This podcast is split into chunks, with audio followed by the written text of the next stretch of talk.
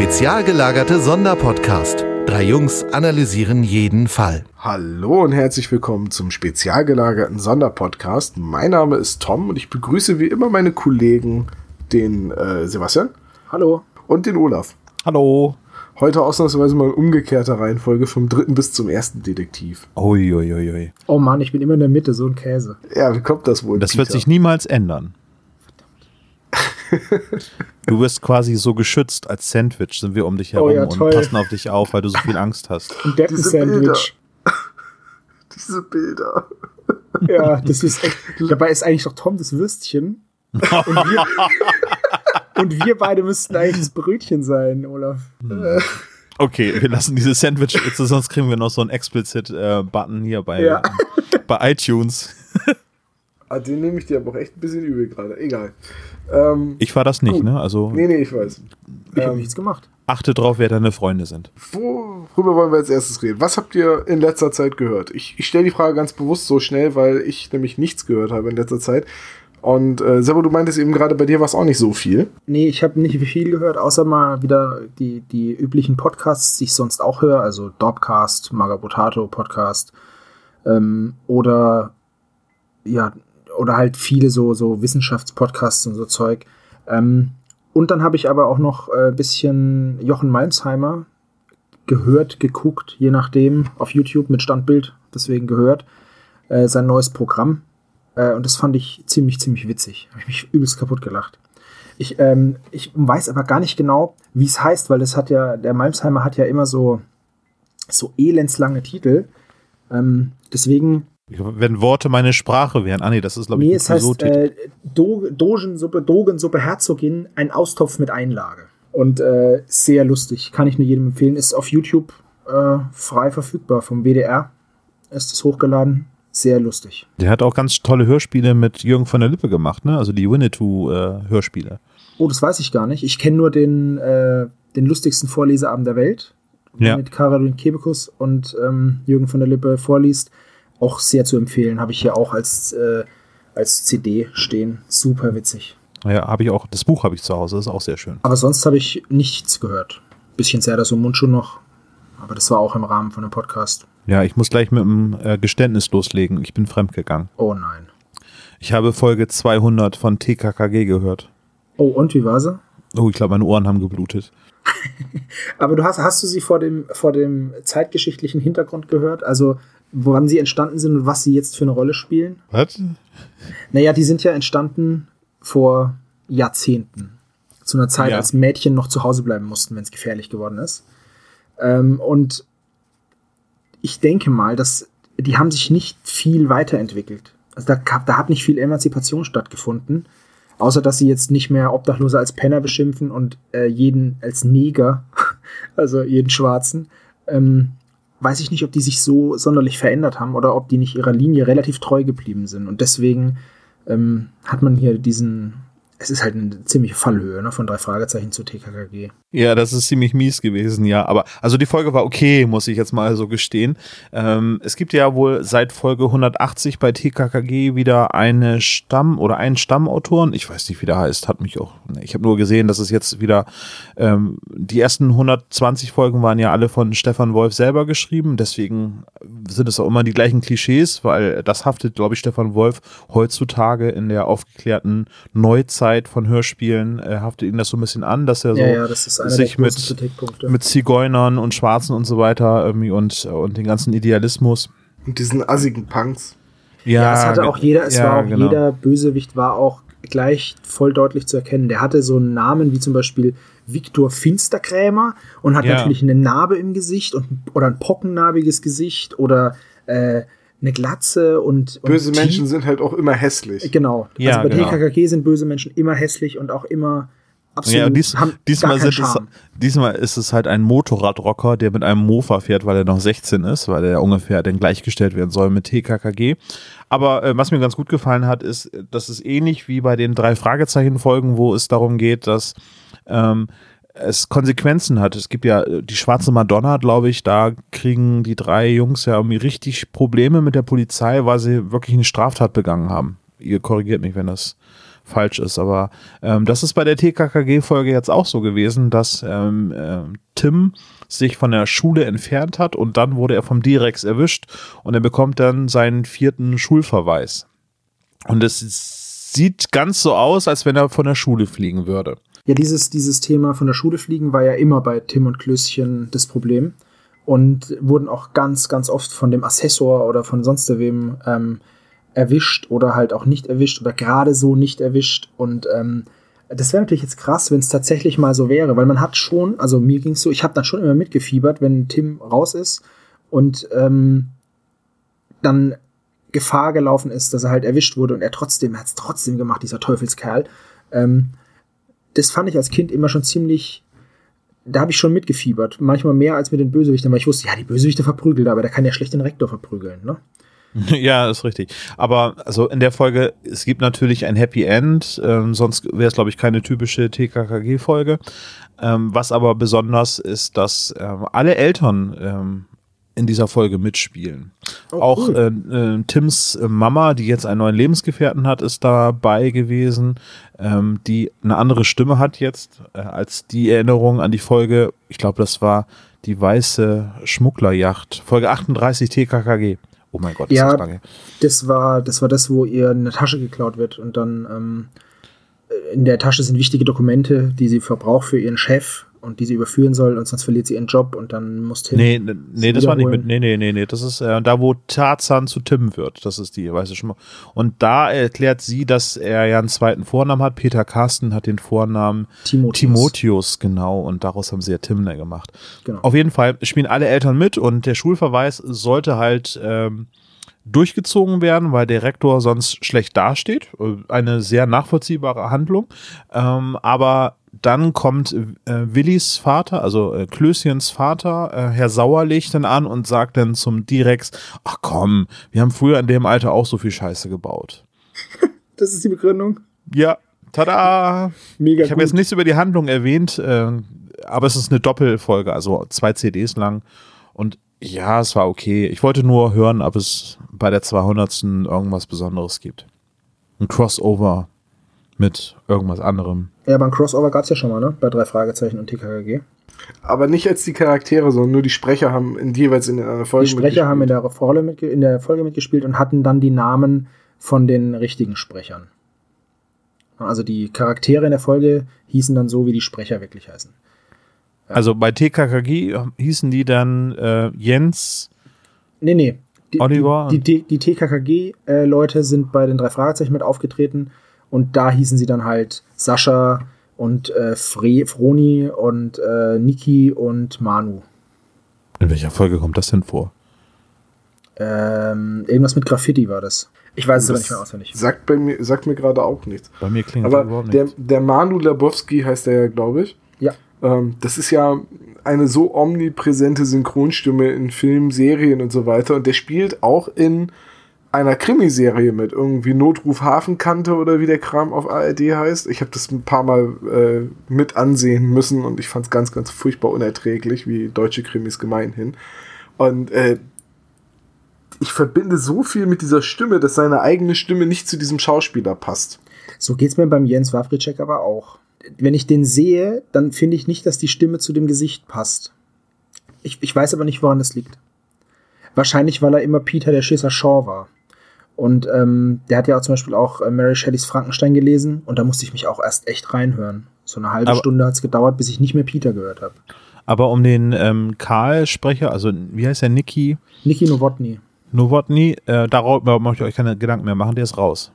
Der ist seit Folge 195, glaube ich, nicht mehr der Sprecher für Oh, das ist für Karl. richtig, richtig scheiße sowas, ne? Also sowas mag ich ja überhaupt nicht. Ich weiß, das hatte ich auch gelesen. Überworfen. Ich glaube, es waren, waren Tantiemenstreitigkeiten. Ja, die ja genau. irgendwie überworfen, ja. Aber ich finde es ganz, also sowas finde ich echt schade, wenn dann nach, nach 30 Jahren sich sowas, ich meine, Gabi wurde ja schon äh, ersetzt, aber das ist halt, weil die gestorben ist, die Sprecherin. Und ich finde auch, dass die zweite Gabi das gut gemacht hat oder gut macht. Ähm, ich das ist so eine GZSZ-Schauspielerin, ne?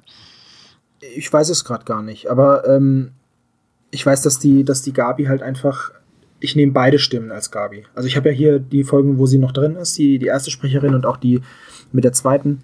Und ähm, das, das nehme ich dann schon an. Man, man stolpert kurz drüber, aber das ist nicht so schlimm. Aber ich, ich weiß nicht, ob Du weißt aber schon, dass äh, auch das Gabi drei Sprecherin hatte, weil zwischenzeitlich zwischen Veronika Ja, eine, die diese Scarlett irgendwas, aber die war nur ganz kurz. Das waren nur zwei, drei Folgen oder so. Ja. Ja, Weil mein wir- Gott. Also, Weil Veronika Neugebauer in Amerika war, ne? Also die konnte dann nicht äh, TKKG sprechen und dann haben sie die nur als Urlaubsvertretung eingesetzt. Ja, und das war dann auch, das ist dann auch so, dass sagst du, ja gut, okay, die richtige Gabi ist ja noch da, ist halt erkältet. Weißt du, so habe ich mir das dann immer zusammengefuddelt. das passiert ja, Gott sei Dank bei den 200 drei Folgen geht Fragezeichen das ja nicht. auch noch. Ja. Ja. Nee, bei den drei Fragezeichen hast du nur acht unkanonische Folgen, in denen sie anders heißen. Ja, richtig. Das ist tatsächlich etwas, was mich unglaublich stört. Ich bin ja, was so Universen angeht, also so fiktionale Universen, sei es jetzt Star Wars, Harry Potter oder so, ich finde das ja immer ganz, ganz schlimm, wenn es da Inkonsistenzen gibt, weswegen ich auch diese ganzen Batman- und Marvel-Sachen nicht äh, ernst nehmen kann, weil da seit 1950 die Geschichte halt ständig neu erzählt wird und, in, und dann gibt's irgendwelche Paralleluniversen und so ein Kram. Das finde ich immer total ätzend, wenn, wenn sowas neu angefangen wird. Und das vermiest mir auch, mir persönlich auch immer ein bisschen äh, die, die Lust und Laune an Star Wars, weil jetzt das ganze Extended Universe gestrichen ist und Disney seinen eigenen Kram weitererzählt und auch das Game of Thrones von äh, The Song of Ice and Fire so stark abweicht zuweilen. Mich stört das tatsächlich. Da ich die Bücher nicht gelesen habe bei, bei, von A Song of Ice and Fire, ähm, ist mir das relativ egal. Ich finde, ich betrachte halt auch grundsätzlich verschiedene Medien gesondert, also einzeln. Das eine ist ein Film, das andere ist ein Buch. Das habe ich ja schon mal gesagt. Ich glaube, das habe ich hier auch schon mal gesagt. Ja, ja, aber Und bei drei ich- Fragezeichen ist es eben nicht so mit den dreien. Ja, aber das habe ich einfach, das sehe ich halt einfach als Fälle, als, als Spezialfolgen oder was weiß ich. Dann Ich habe die bis halt- heute nicht gehört. Ich, ich kann dir die mal ausleihen, aber ich habe die nur auf Kassette. Wie sich das Ist, gehört. ist Und, okay, äh, ich habe ja noch einen Walkman. Da heißen sie halt Jupiter Jones, Bob Ich weiß, Andrews da heißt Bob heißen. Andrews und Peter heißt Peter Cranshaw. Aber Robert Andrews ja, aber das ist doch die Kurzform und ist Peter. Cranshaw. Ja, aber das wird, er wird ja nie mit dem Nachnamen genannt. Und das Und Einzige, Jupiter Jones ist eine schlechte deutsche Indie-Band. da würde dir meine Frau jetzt widersprechen. Das Aber mag sein.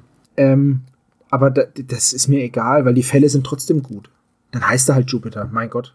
Außer die äh, wie, tödliche Regie heißt das, glaube ich. Das ist eine mega schlechte Folge. Ich habe aber auch nicht alle. Mir fehlen hinten, ich glaube, zwei, drei fehlen mir zum Schluss. Die, die ersten habe ich. Die ersten. Die letzten beiden fand ich sogar die besten überhaupt.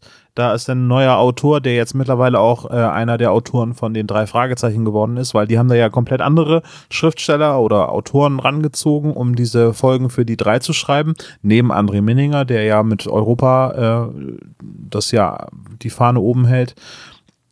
Ähm, und die letzten beiden Folgen, das ist einmal der kopflose Reiter und dann, oh, wie heißt denn die letzte Folge? Das weiß ich nicht. Das waren die besten Folgen von die drei. Ähm, ich habe übrigens noch meine Hausaufgaben gemacht. Das wird Sebastian sicherlich freuen, weil ich habe Jan Tenner gehört. Und zwar Folge drei oder Folge vier. Folge vier war das. Dann ist äh, es Angriff des Riesenadlers oder so. Nee, nee, das ist äh, die Folge, wo erzählt wird, dass Tanja raus ist, äh, weil Ah, ja. sie einen Unfall hatte und eingefroren werden musste. Weil sie nicht mehr Für cool ist. mindestens ein Jahr. Und es ist tatsächlich so lustig, äh, wie du beschrieben hast. Ich habe dann hinterher mir auch noch ähm, Rocket Beans TV, erwachsene Männer hören, Jan Tenner angeschaut und ähm, ja. Ähm, kann man zu einem sehr schönen Ritual machen, sich diese Folgen angucken oder anhören vielmehr und äh, dabei das ein bisschen feiern, äh, wie, wie sch schlimm das alles ist. Ach, äh, Jan Tenner 4 ist übrigens Angriff der Giganten, glaube ich, ne? Ja, genau.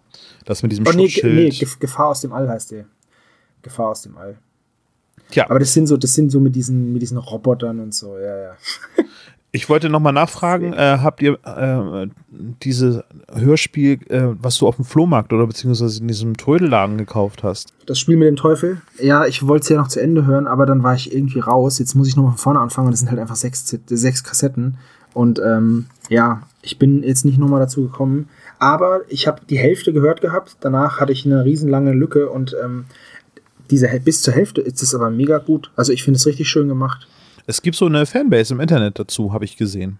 Ich bin da Oh, irgendwie okay. über Hörspielforen darauf gestoßen und da gab es dann auch wirklich äh, Leute, die sich darüber ausgetauscht haben. Ich glaube, es gibt auch noch weitere Fälle, ne? Von Ich weiß es nicht. Ich habe mal geguckt. Äh, Zumindest habe ich jetzt nicht nochmal so eine Box gefunden. naja, wollte ich auf jeden Fall nochmal nachhaken.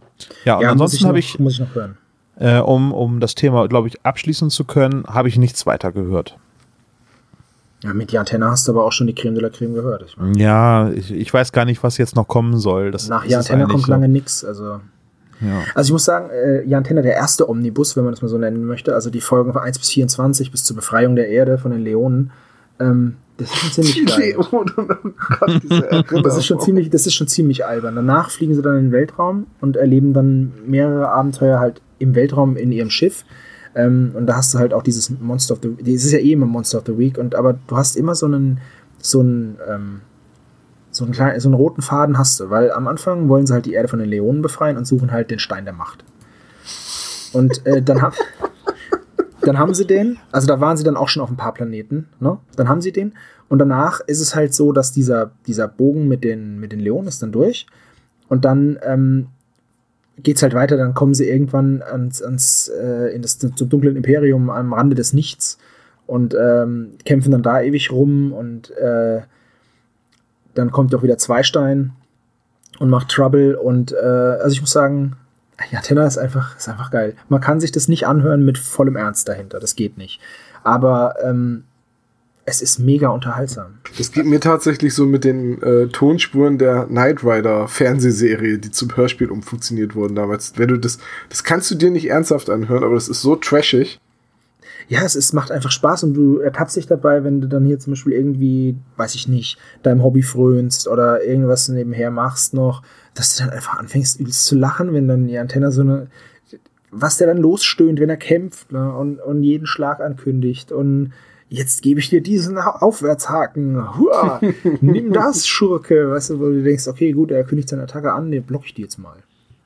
Ich habe, das ist ja Lutz Riedel, der das spricht, ne? Jan Tenner ist Lutz Ja, Riedel, der genau. ja äh, die Timothy Dalton James Bond Stimme auch ist. Ich, ich, mag die, ich mag die Stimme sehr gerne. Mhm. Und äh, Laura, die Sprecherin, äh, ist auch im, im wirklichen Leben die Partnerin von Lutz Riedel. Ach, wie niedlich. Ja, also die dürfen schon gemeinsam immer nackt durch die Gegend laufen. Das war ja beim Angriff äh, der Außerirdischen. Da haben die doch dieses Nacktserum. Ja, wo sie sich dann ausziehen und dann unsichtbar werden. Ähm, Ja. Oder auch bei, auch bei die geheimnisvolle Insel, wo sie dann, ähm, wo sie dann, wo er dann in einer ganz knappen Badehose und sie. Und das, das ist schon sehr geil. Okay.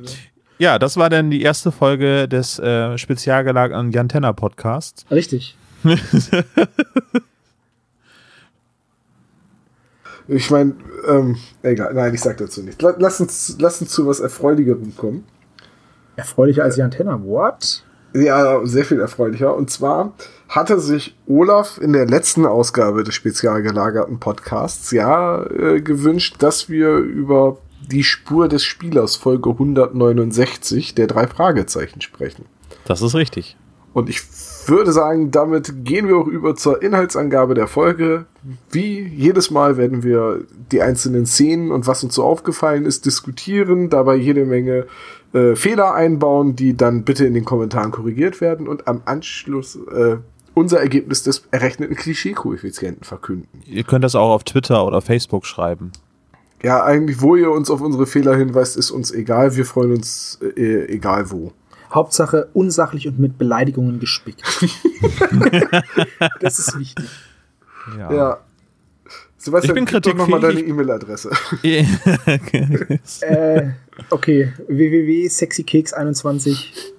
Nee, keine Ahnung. At gmx. oh, du bist ein äh, sehr ausgefeilter Techniker, wenn du schon eine E-Mail-Adresse mit www. beginnst. Ja, ja, ich weiß. Aber warte, ich schreibe mal eben kurz eine E-Mail. Okay, ähm, Olaf, sag uns doch mal, um was es geht genau bei der Spur des Spielers. Also die äh, Folge fängt an mit einer Auktion auf dem Schrottplatz oder beziehungsweise beim Gebrauchtwagencenter T. Jonas und da geht es um diverse Auktionate und äh, bei dem einen speziellen äh, Angebot handelt es sich um ein einfaches Schachspiel und ähm, das wird zu einem horrenden Preis ersteigert. Es gibt einen Wettstreit zwischen zwei konkurrierenden Bietern. Äh, der eine bekommt den Zuschlag mit 7000 Dollar und das ist ein Preis, der dieses Schachspiel niemals aufbringt. Ähm, er nimmt das Schachspiel an sich, bezahlt äh, das Geld oder macht eine Anzahlung äh, und verschwindet dann auf dem Schrottplatz. Und äh, die drei äh, Detektive bekommen mit, dass es einen Verkehrsunfall direkt vor der Tür des Schrottplatzes gibt. Die Jungs eilen hin und entdecken dort, dass äh, der ähm, Sie merken, dass Bishop Blake, derjenige, der das Schachspiel ersteigert hat, beim Verkehrsunfall äh, verunglückt ist. Und sie stellen fest, dass das Schachspiel offensichtlich ähm, verschwunden ist. Der Mann, der das Schachspiel äh, ersteigert hat, heißt Bishop Blake. Dieser ist bei dem Verkehrsunfall so schlimm verunglückt, dass er ins Krankenhaus geliefert werden muss und das Schachspiel, stellen die drei Detektive fest, ist verschwunden. Sie nehmen sich dem Fall an und ermitteln äh, nach dem Schachspiel und versuchen herauszufinden, wo sich dieses Schachspiel befindet und was es mit dem Schachspiel auf sich hat, warum es 7000 Dollar bei einer Auktion wert war. Das ist so die grobe äh, Zusammenfassung. Jetzt gehen wir etwas mehr ins Detail, würde ich sagen. Und ich möchte gleich direkt am Anfang anfangen mit äh, dem Satz, Mensch, die Versteigerung von deinem Onkel läuft ja total gut. Das finde ich schade. Ich mochte Titus. Oh Mann. oh Gott. Hui, also Tom möchte das Niveau anheben. Komm. Ich fand jetzt dein, ich fand jetzt dein, dein, dein Hui, fand ich sehr schön. Hui. ich persönlich fand es eigentlich sehr schön, dass die Folge mal mit einer Versteigerung anfängt auf dem Schrottplatz. Ich kann mich nicht daran erinnern, dass äh, schon mal irgendwann vorher äh, Titus irgendwie Kram versteigert hat. Nee, noch nie. Äh, Justus hat mal was bei einer Versteigerung gewonnen, und zwar den Koffer mit dem sprechenden Totenschädel in Folge 6. Und war da nicht auch noch was mit einer Kiste? Mit so einer äh, Kiste, so eine, so eine, so eine. Hibbele, hibbele. Was war denn das? So eine Seefahrertruhe? Gab es da nicht auch eine Seefahrertruhe? Java Jims Truhe, ja. Genau. Ja, Die ja, Truhe von Java Jim. Jim. Aber das war keine Auktion. Das war ein Nachlass von. Genau, aber er wollte sie auch nicht verkaufen. Nö.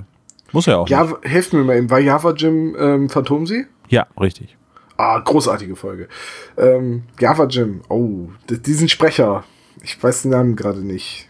Die Stimme, die fand ich immer total toll. Als Ist er auch. Aber ich finde auch den Namen der fast Java immer den. Bösewicht gesprochen hat. Das ist auch Fast. sehr wandelbar. Also als Kind kriegt man es nicht mit, dass äh, der Professor Yarborough heißt er und Java Jim die gleiche Person sind. Oder Moment, Moment. Moment. Professor Yarborough aus, aus der flüsternden Mumie und Java Jim. Das soll derselbe Sprecher sein. Oh nee, Yarborough, Entschuldigung. Ah, nee, das ist äh, Professor Freeman auch nicht. Oh mein nee, Gott. nee, nee. In der flüsternden Mumie taucht die Spre Stimme nämlich gar nicht auf.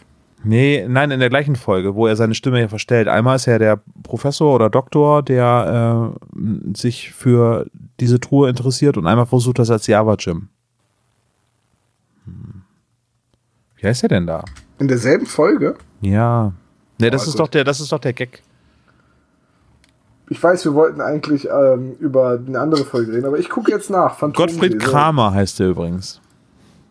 Ja, der spricht Java Jim und Ja. das war's. In der Folge spricht er sonst niemanden. Ja, aber der gibt sich doch als jemand anders aus. Also Java Jim ist ja nur seine. Äh, Ach so, du meinst, ach so, ah, du meinst, äh, wo er sein, seine Fake-Identität, ja, da spricht er so ein bisschen höher und etwas durch die Nase und dann klingt er schon ganz äh, sophisticated. wohl. Genau. Ja. Dann klingt er schon ganz sophisticated.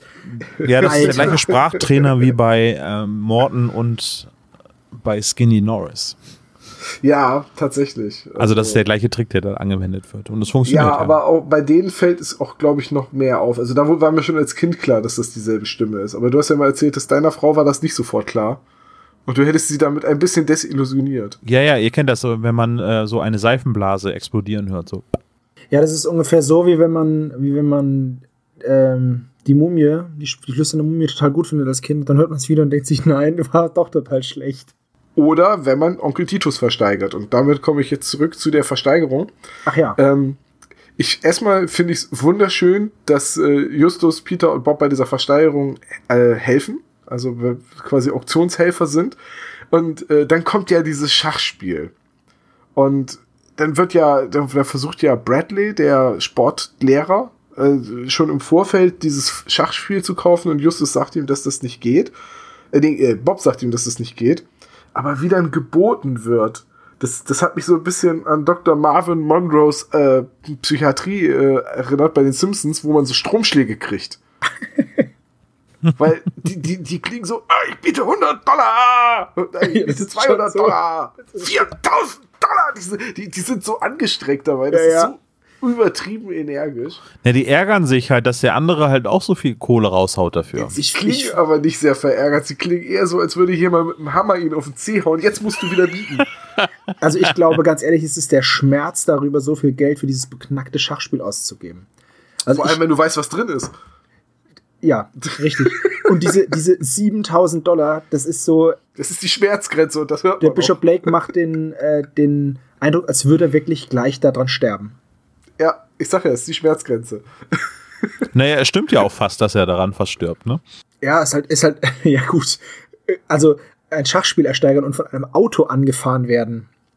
hm, Das sind dann doch schon zwei unterschiedliche Dinge. Ja, aber gut, ihr greift schon wieder vor. Ich wollte nur mal darauf hinaus, dass sich dieses, äh, diese Art wieder geboten wird. Das fand ich in der Betonung so mega übertrieben. Aber diese ganze Szene zum Einstieg, diese ganze Exposition, auch Tante Mathilda, die dann unbedingt noch ein Stück von ihrem blöden Kü Kirschkuchen loswerden muss.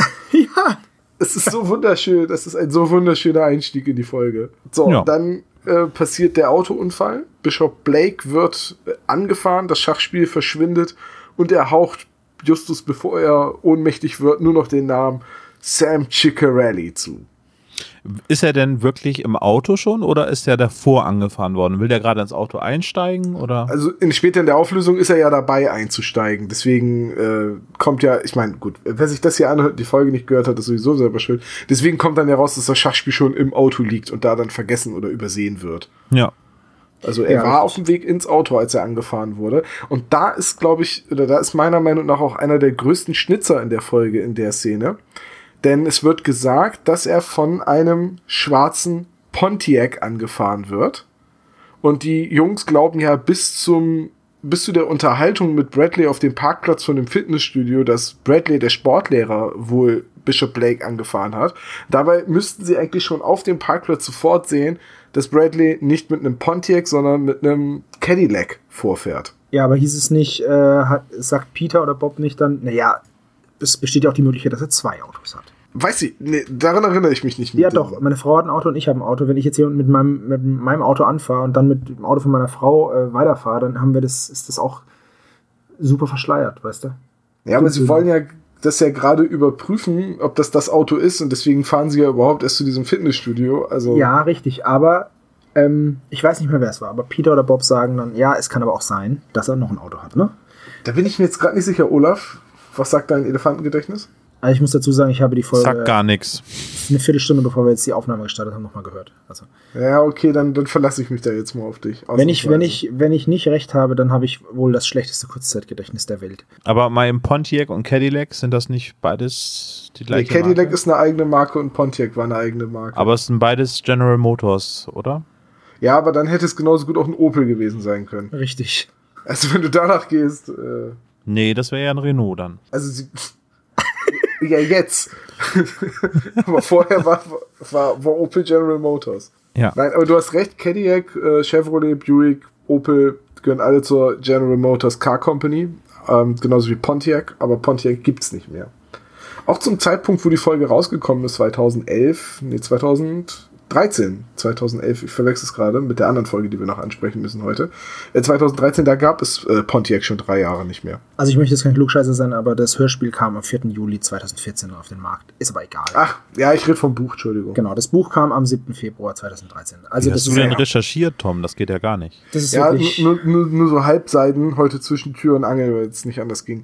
Aber trotzdem, ähm, das muss also schon ein sehr altes Auto sein und auch ein Cadillac ist eigentlich ein sehr altes und sehr teures Auto. Ähm, von daher schon spannend, dass man Pontiacs und Cadillacs verwechselt. Aber egal. Ähm, Ja, also da finde ich eigentlich noch einen groben Stützer, was die drei Jungs denn da machen. Die gehen ja dann zu diesem äh, Unfall hin und schauen sich das an und rufen ja auch den Krankenwagen. Ähm, und dann gucken sie sich nach dem Schachspiel um. Ja. Ist nicht da. Richtig. Also das war jetzt nicht die beste detektivische Leistung, die sie da erbracht haben, oder? Nee, vor allem würde das ja auch bedeuten, dass der Unfallfahrer, also wenn ich jetzt jemanden anfahre, um ihn zu bestehlen, einmal in Kauf nimmt, dass das Schachspiel dabei beschädigt wird und zweitens, äh, wenn ich den anfahre, muss ich aussteigen, das Schachspiel einsammeln, sofort wieder einsteigen und dann wegfahren. Aber das kommt allein schon von den, von den Motorengeräuschen nicht hin. Also man hört, dass der Wagen zwar bremst, aber äh, es kommt halt einfach nicht hin, da steigt halt niemand aus. da haben die drei einfach mal tierisch gepennt, würde ich sagen. Ja, das glaube ich auch. Wobei man darf das vielleicht dann auch in, angesichts eines Schwerverletzten, darf man den drei dann wohl auch mal eine bisschen Kopflosigkeit, kann man ihnen dann schon nachsehen, finde ich. Weil ähm, die Rettung des Bishop Blake steht halt an erster Stelle und danach suchen sie nach dem Schachspiel und es fällt ihnen auf, dass es nicht da ist. Und äh, dann ist natürlich der Schluss, ja, okay, also gerade eben war es noch so, dass, dass sich da ein Bieterduell geliefert wurde, bis aufs Messer, auf 7000 Dollar hoch. Ähm, und auf einmal zufällig verunglückt er. Und dann ist auch noch das Schachspiel weg. So entstehen Verschwörungstheorien. Ne? Im Endeffekt ist es eine ganz logische, einfache Erklärung, aber sie ist so banal, dass man einfach sagt, nee, aber das kann es nicht gewesen sein. Ja, good point. Und deswegen denke ich mal, die verrennen sich da einfach. In dem Moment verrennen sie sich und ich weiß nicht, ähm, wie man selbst reagieren würde, wenn man sowas mitbekommt. Dann würde man wahrscheinlich auch denken, ja, okay, also das kann ja jetzt nicht sein. Ist das nicht das klassische Klischee, dass irgendwie jemand zumindest noch einen Teil des Kennzeichens hat und weiß, dass die Sitze rot sind? Eigentlich ja. Ich habe mir nichts gemerkt, aber ich weiß, dass die Sitze rot waren mit einer abgesteckten weißen Naht. In der Mitte des, in der Mitte des Beifahrersitze hing ein Faden heraus. Ja, also ähm, Aber es gab keine stabile Seitenlage, das hätte Tim von TKKG niemals durchgehen lassen. Ne? Richtig, der hätte sofort die stabile Seitenlage eingeleitet äh, und dann Karl zum nächsten Telefonzelle rennen lassen oder Klößchen. Warum eigentlich Klößchen? Weißt du, der, der am langsamsten ist, den schickt er zur Telefon. Ist egal. Ja, aber der kann das Laufen am besten gebrauchen. Ja, aber der ist dann auch total außer Puste, wenn er ankommt und redet nur noch so in die Telefon. Da versteht er Ähm, was. Okay. Also wir würden dich hinschicken zum Telefon, ne? Tom, ja. nee, Peter ist ja der sportlichste. Ja, ja, ich also- bin der Sportliche. Ich würde ähm, sofort zur Tele nächsten Telefonzelle rennen. Da würde ich hier in Mark Heidenfeld aber ganz schön rennen müssen. ich weiß gar nicht, wie wir noch eine haben überhaupt. Das Okay. wäre auch geil, wenn es in Deutschland nur noch eine einzelne Telefonzelle gibt, mit der man nur in anderen Telefonzellen anrufen kann. Eine Sache noch: der Name Sam Ciccarelli. Ja. Yes. Ich musste dabei immer an die Axe-Werbung von vor ein paar Jahren denken. Bomb Chicka Wawa. Weiß auch nicht, wieso. das so- Jedes Mal so. Ich finde sowieso die Namen in dem Fall ähm, äh, herausragend. Die Aus sind diesen total normalen- seltsam. Ja, die Bishop- sind total seltsam. Also Bishop Blake hört sich an wie der Name von einem, von so einem, der alter Ego von so einem, vom Punisher. So. Äh, dann gibt's ähm. Ein noch, Stan Lee-Charakter. ja, dann gibt's noch Griffin Silverman. Der heißt einfach Greif mit Vornamen. Sam Ciccarelli. Ähm, Justus Jonas. Nein, aber- aber das ist ein total abstruser Name. Eudora Kretschmer und ihre und ihre Kinder Purity und ja, ja. Äh, Chastity Chess- und Charity. Pride and Prejudice. ja genau. Nee, also Chestnut und Potpourri müssen wir später auf jeden Fall noch erwähnen. Ja. Ähm, aber ich möchte an der Stelle anmerken, dass der Name Bishop Blake, also Bishop ist kein Vorname. Ich habe gegoogelt, ob ich irgendjemanden finde, der Bishop mit Vornamen heißt. Äh, nein. Es gibt einen X-Men, der Bishop heißt. Ja, mag sein. Es gibt auch einen X-Men, der Wolverine heißt, und der heißt eigentlich auch Logan. Also, Auch das stimmt nicht, ne? Auch Logan ist nur ein, ein Eigen, äh, Künstlername. Das ist mir ehrlich gesagt egal. Ich wollte nur darauf hinaus, dass es Bishop eigentlich als Vorname nicht gibt. Es gibt Bishop äh, auf äh, der, wie heißt das Raumschiff von Alien? Auf der Nostradamus, ne, no, Ja. Nostromo. Nostromo heißt sie, glaube ich, ne? Nostradamus. Ja. gut, also ich muss sagen, äh, in Deutschland haben Eltern versucht, ihr Kind Atomfried zu nennen. ähm, was dann nicht erlaubt wurde. Was allerdings erlaubt wurde, war Solarfried. Also, das, das verstehe ich jetzt nicht. Ist das jetzt, ist das jetzt so ein Ökolobbyismus und warum geht Atomfried nicht, aber Solarfried geht? Das verstehe ich nicht. Du weißt, du, du, du kennst die Geschichte mit dem kleinen Mädchen in England, das äh, nach Arsenal London benannt ist? Nee. Der, das war ein Arsenal-Fan, der wollte halt unbedingt, dass seine Tochter Arsenal heißt. Das wollte die Frau nicht. Und irgendwann kam der Mann auf die kreative Idee, dass er seiner Frau den Vornamen Lanesra äh, pitcht. Und Lan Lanesra fand sie total schön und erst als die Geburtsurkunde und alles unterschrieben war, hat er ihr dann gesteckt, dass das Arsenal rückwärts ist. Äh, Wieso tut man seinem Kind sowas an? Ja, weiß ich nicht. Frag mal Northwest äh, Ja. Kardashian und so ein Quatsch. Diese ganzen Jimmy Blue Ochsenknecht. Bavaria Blue Ochsenknecht.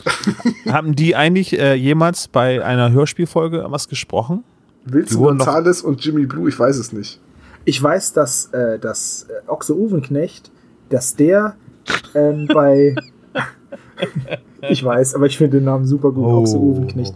Dass der Hey. beim Radiotatort aus Hamm, beim ARD Radiotatort, da spricht er den Scholz. Und äh, das kann ich nur jedem empfehlen. Radiotatort von der ARD sind sowieso super cool. Und der beste ist wirklich der aus Hamm, meiner Meinung nach. Ähm, und da spielt Ochse Uwenknecht den Scholz. Super cooler. Super Okay, cool. packen wir in Ochsenknecht die war Show. auch die erste Synchronstimme von Randy Marsh aus South Park, also dem Vater von Stan, Oha. in der ersten Staffel. Ne? Und hier, Beni von Disney's Art Attack ist die Stimme von Stan. So, jetzt Heart haben wir. Attack, okay. Wir, wir haben so viele Wahn, wir sind voller wichtiger Nerd-Infos. Äh, Gehen wir mal zurück zur drei Fragen. Und wir sind, wir sind gerade bei der Intro-Szene. Okay. Wir, äh, wir packen übrigens äh, das alles in die Show Notes rein.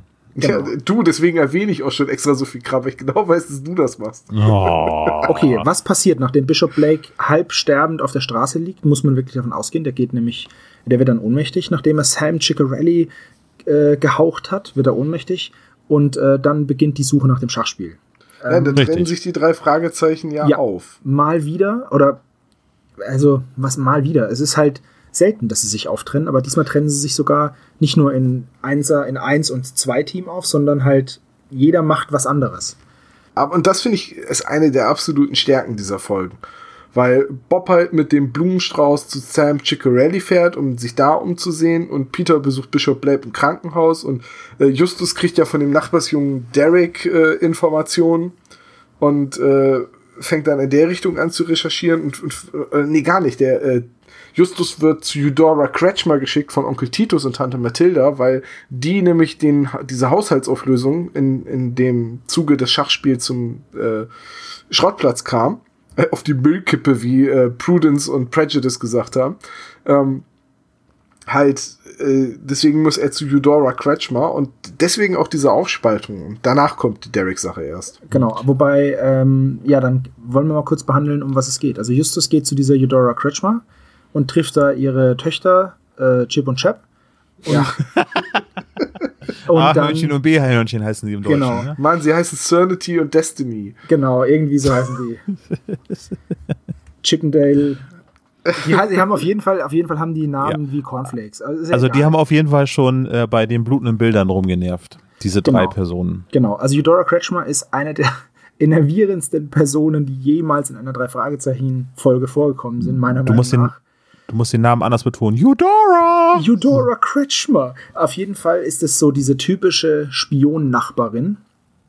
Also Justus kommt an dem Haus an, der trifft dort erstmal nur auf die beiden Töchter, die sagen, wir dürfen dich aber nicht reinlassen, wir kennen dich nicht. Und dann sagt die eine zur anderen, doch, das ist doch der Junge von der Müllkippe. Eine Szene, die ich wunderschön finde. Äh, Finde ich sehr schön. Das, weil Müllkippe haben sie auch noch nie gesagt.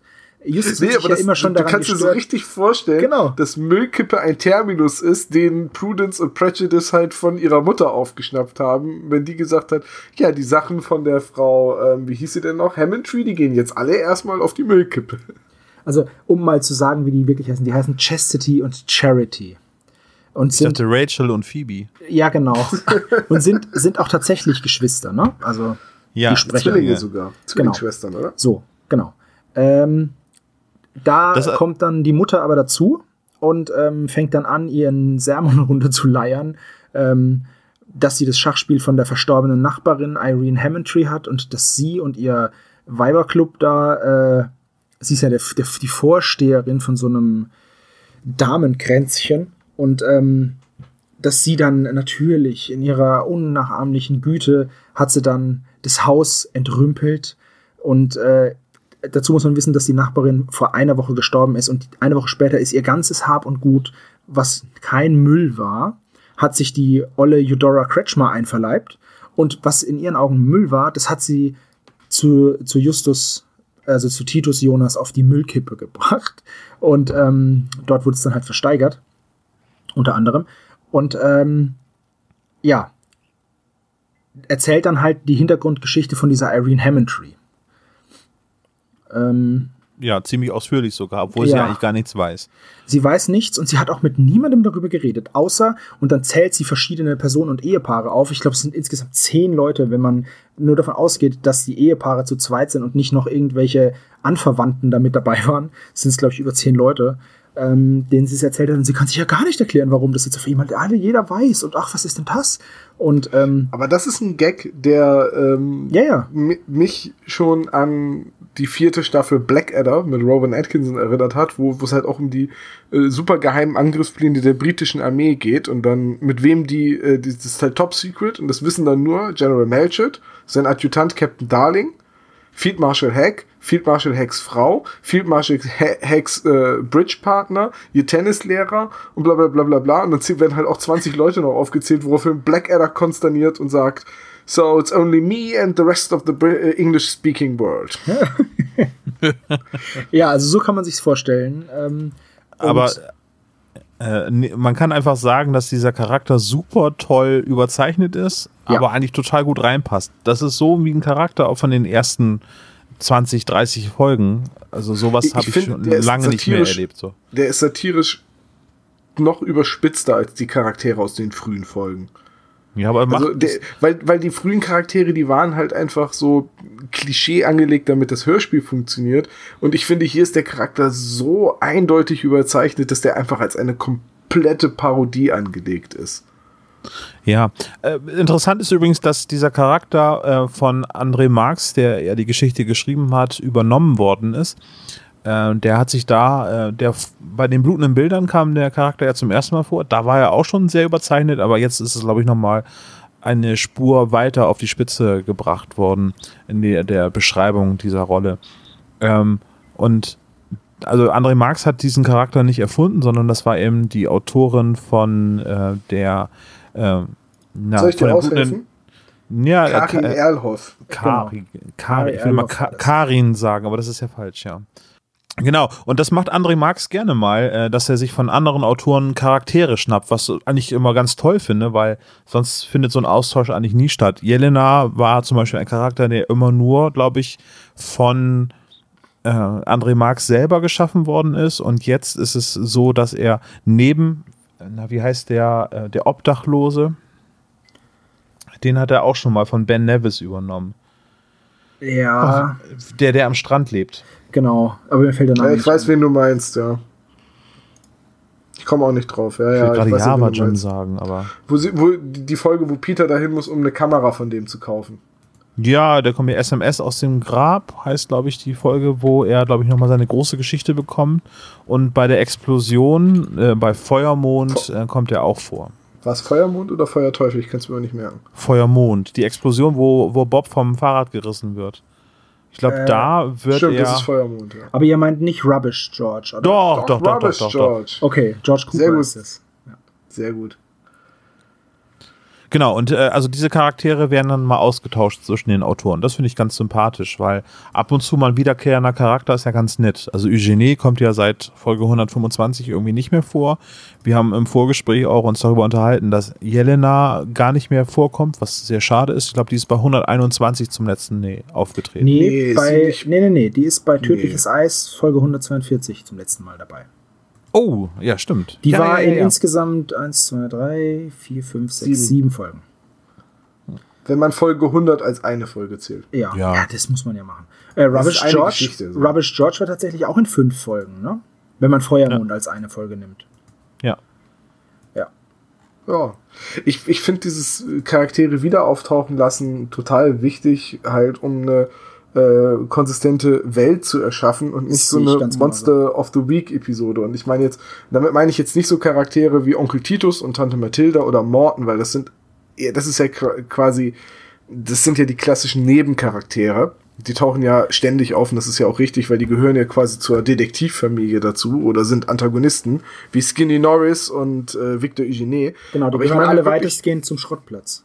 Ja, ich meine halt wirklich so, so, so, so einfach so Komparsenrollen fast schon, die nochmal auftauchen zu lassen, einfach auch, äh, um, um Rocky Beach diesen Charakter einer tatsächlich belebten Stadt zu geben. Unglaublich wichtig. Aber Genau, auch das einer halt- Kleinstadt. Nicht, dass es Millionen von Leuten gibt, die total austauschbar sind, sondern dass es halt ein kleiner Mikrokosmos ist. Genau. Rubbish das- George der genau. 14.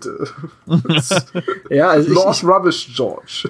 ja, doch, ich sehe das auch so, dass man halt einfach diesen Wiedererkennungswert hat, auch in der Welt, dass die nicht immer wieder, weil die leben da ja jetzt auch schon einige Jahre, ähm, dass sie nicht immer wieder neue Leute treffen, sondern dass ihre die Wege sich mit auch mal mit Bekannten kreuzen. Außer jetzt halt, wie gesagt, den Familienangehörigen und aus den Amtsorganen. Ne? Oder Dick Perry zum Beispiel. Äh, Dick Perry ist ja Oh, ein ich Weltklasse-Charakter. hasse Ich den hasse den so Charakter, dermaßen, das ist ein richtig guter Charakter. Ja, der ist Ja. wunderbar, weil man- der ist so richtig hassenswert. Aber kommen Ja, wir zurück oh, zu. Eudora Kretschmer, weil sonst schaffen wir es heute gar nicht mehr. Den Fall Ja, ja, lass, lass uns, lass uns die, die Szene bei äh, Justus Genau. am, am, Also, an der Tür von Eudora Kretschmer genau. abschließen. da erfährt er jetzt dann eben, dass das Schachspiel der Irene Hammondtree gehört hat, die ähm, früher Irene Lansky hieß. Das weiß er da aber noch nicht. Nein, das weiß er noch nicht, aber das ist, können wir vielleicht ein bisschen abkürzen. Das ist die Schwester von dem Schachspieler. Genau, das ist die Schachspiel Schwester von. Gregor Lansky und dem hat dieses Schachspiel mal ursprünglich gehört. So, So, und ähm, Von dem Tagebuch erfährt er da aber noch nichts. Das ist erst bei seinem zweiten Besuch, ne? Richtig, genau. Dass das Tagebuch noch da ist. Genau, Ja. und äh, Oder nee, das erfährt er von Frau Kretschmer und dann kommt ihm irgendwann die Idee, Moment, das hat die Alte nie im Leben weggeworfen. Genau, sie erzählt halt, dass sie, dass sie die persönlichen Sachen hat sie natürlich an sich genommen und hat sie vernichtet, dass da keiner. Und man weiß schon, ja genau, weil du auch was vernichtest, wenn du mal irgendwas findest, wo du rumschnüffeln kannst, dann schnüffelst du auch darum. Ja, hebt die Hand, wenn ihr auch nicht glaubt, dass das Tagebuch weggeschmissen worden ist. Genau. Das war eine Sache, die man im. Hörspiel hätte umschreiben können ein bisschen, weil sie beide, Bob und Peter, auch nochmal sagen müssen, dass sie ihre Hand gehoben haben. Ja, richtig, das ist ein bisschen, bisschen hölzern. Aber ja, genau. Und ähm, wie gesagt, dann, das ist die Szene mit Justus. Und man erfährt noch das, den Grund, warum die Kretschmer überhaupt dieses Haus ausräumt, weil die Schwester meines Mannes John ist ja schon lange scharf auf das Haus. Also das ist auch wieder so ein, die ist eigentlich echt ein schlechter Mensch. Ein furchtbar schlechter Mensch. Die ist echt ein schlechter Mensch. Ich muss immer an die Frauen von Stepford denken. Ja, ich muss immer an die Ehefrauen aus dem äh, aus The Man in the High Castle denken, also diese Nazi-Ehefrauen. Die sind nämlich auch alle so. Also ich finde die einfach nur furchtbar, weil ich habe beides weder gesehen noch gelesen noch irgendwie anders konsumiert. Ich finde einfach Eudora Kretschmann losgelöst von allen anderen Vorlagen ganz furchtbar und ähm, finde ihre Töchter aber recht sympathisch. Ich finde die ganz niedlich. Also die, die Töchter sind normal. Die sind halt kleine Mädchen. Kann dir sagen, wo die wohnen. Äh, wer Chip und Chap? Ja, genau. Die wohnen in so einem Baumhaus. Genau. Dann würde ich sagen, ich bin fertig mit den beiden und dann ähm, Olaf, dann erzähl du doch mal eine Szene deiner Wahl, entweder äh, Bob oder Naja, Peter. währenddessen, also an parallel geht Peter äh, ins Krankenhaus. Das ist übrigens das, was er häufiger macht. Ne? Also er ist derjenige, der ins Krankenhaus geht, um äh, bekannte Freunde irgendwie oder eben äh, Klienten zu besuchen, die im Das stimmt, Krankenhaus ja. sind. Das hat Ja. aber auch einen guten Grund, weil er kann am schnellsten immer dem falschen Arzt und den falschen Krankenschwestern hinterherlaufen. Ja. Richtig. Ja, das ist ganz wichtig. Man muss auch dazu sagen, dass diese Rollenaufteilung wird dann wird jetzt in diesen in diesen Szenen passt es total gut, wer zu welchem Charakter gegangen ist, weil Justus sich eben mit so einer enervierenden Eudora Kretschmer viel besser rumschlagen kann, als es Bob oder Peter könnten. Peter würde irgendwie dann die Nase voll und würde gehen. Vor allem haben wir gerade noch eine Sache, äh, Entschuldige, äh, wir haben bei, bei Eudora Kretschmer noch eine Sache vergessen. Äh, Justus erfährt ja von Derek, dass, nee, äh, Justus erfährt ja von Derek, dass er die Videoaufnahme gemacht hat. Und äh, Derek will dann unbedingt der Sidekick werden. Und obwohl die drei Fragezeichen sonst immer ganz heiß drauf sind, total nervige Sidekicks zu kriegen, äh, wimmelt Justus den ja ab mit den Worten, ja, ich muss jetzt aber wahrscheinlich mich den ganzen Tag mit Frau Kretschmer unterhalten. Und äh, die Kretschmer ist so gefürchtet oder so unbeliebt, dass sogar Derek, der Nachbarssohn, gesagt, ah, dann fahr mal alleine hin, Justus.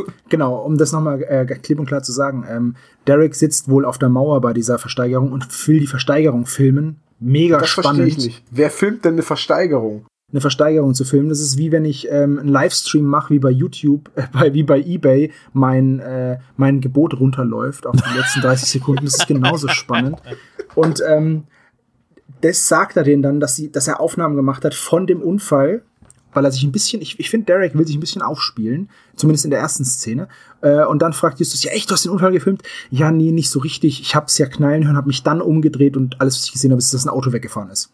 Ich äußere jetzt mal eine These und äh, die Zukunft wird zeigen, ähm, dass, äh, ob ich recht habe oder nicht, aber ich glaube ja, Derek ist in Tante Mathilda verliebt und deswegen, Ja, und deswegen filmt er die, die Versteigerung Das muss und es sein. Kuchen backt. Es gibt für alles einen Ja, Fetisch. Die Ja. Zukunft wird zeigen, vielleicht greift André Max die K Figur des Dereks ja nochmal auf. Ja, aber was ich eigentlich sagen Kam will, ist, Derek nicht schon mal vor? Äh, es Nee, gab ich ja die, nicht. Diese Skateboard-Fieber-Geschichte, da müssen die da auch irgendwie übers Gelände hinweg zum Nachbarn und Keine Ahnung. Kann ich dir gar nicht Nee, ich sagen. glaube, Derek ist vorher noch nie auf. aber Skateboard-Fieber müssen wir mal eben in den, in den Gedankenspeicher packen, da möchte ich nachher noch was zu sagen. Ja, ich, Okay. möchte, ich möchte darauf hinaus, dass äh, die, die äh, Schauplätze bzw. die Personen und die Handlungen super gut auf die Charaktere abgestimmt sind. Weil, äh, wie gesagt, Justus ist der einzige von den dreien, der mit dieser Eudora Kretschmer überhaupt irgendwie klarkommt, weil er selber ein Klugscheißer ist und ja, sie einfach nicht in ihrer Rolle so ausufern lässt, dass, also Bob wür- würde sie an die Wand quatschen und Peter hätte gar keinen Bock mehr und würde einfach gehen.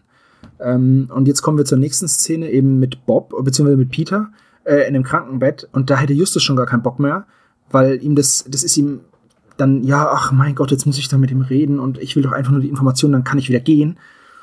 Ähm, das wird, Bob hätte das auch noch hinbekommen, aber Bob musste deswegen zur Sam Ciccarelli, weil Peter wiederum sich besser hätte wehren können bei der nächsten, bei der Szene bei Sam Ciccarelli in dem Haus. Aber da reden wir ja gleich drüber. Jetzt kommt erstmal Bob. Äh, jetzt kommt erstmal Peter im Krankenhaus. Soll mir dir bei den Namen nochmal helfen? Also der erste ist Justus, der zweite ist Peter und der dritte ist Bob. Also, Ja.